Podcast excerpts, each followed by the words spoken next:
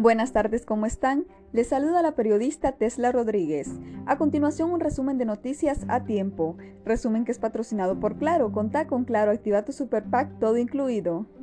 Miembros del personal de aduanas decomisaron un lote de vacunas rusas que supuestamente se pretendían escabullir de forma clandestina hacia Honduras. Dicho decomiso fue realizado por las autoridades en el Aeropuerto Internacional de Campeche, en México. Asimismo, se informó que la aeronave privada que trasladaba las falsas vacunas Sputnik fue alquilada en la ciudad de San Pedro Sula, en Honduras. Por otra parte, la docente de la Universidad Nacional Autónoma de Honduras en Choluteca, Elizabeth Zúñiga, aseguró que recibió una denuncia de un médico en la cual expresó que no se está respetando la cadena de frío que requieren las vacunas anti-COVID-19 de AstraZeneca.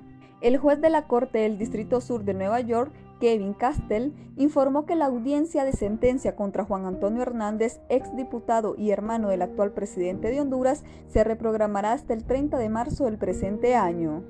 El presidente de Honduras, Juan Orlando Hernández, expresó que durante su administración obtuvo un tremendo éxito en reducir el paso de la droga por el país. Hernández dio dichas declaraciones debido a los señalamientos que lo involucran con el supuesto narcotraficante hondureño Giovanni Fuentes Ramírez.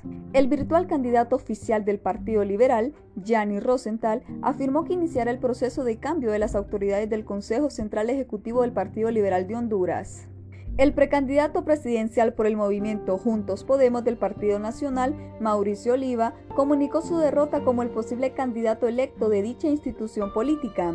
Asimismo, aceptó los resultados emitidos por el Consejo Nacional Electoral.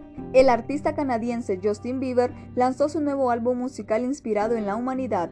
Dicho álbum fue realizado por el cantante a principios de la pandemia en 2020. Según Bieber, uno de los propósitos de ese disco es hacer canciones donde las personas puedan conectarse y sentirse menos solas. Hemos llegado al final del resumen de noticias a tiempo, patrocinado por Claro. Contá con Claro, activa tu Super Pack todo incluido. Para más detalles de todo lo que acontece en el país, puede ingresar a nuestro sitio web www.tiempo.hn o nos encuentra en nuestras cuentas de redes sociales como Diario Tiempo, en Facebook, Twitter e Instagram. Les habló la periodista Tesla Rodríguez. Espero esté disfrutando de una deliciosa taza de café y recuerde que el secreto de un buen café es con quien lo comparte. Tengan buenas tardes.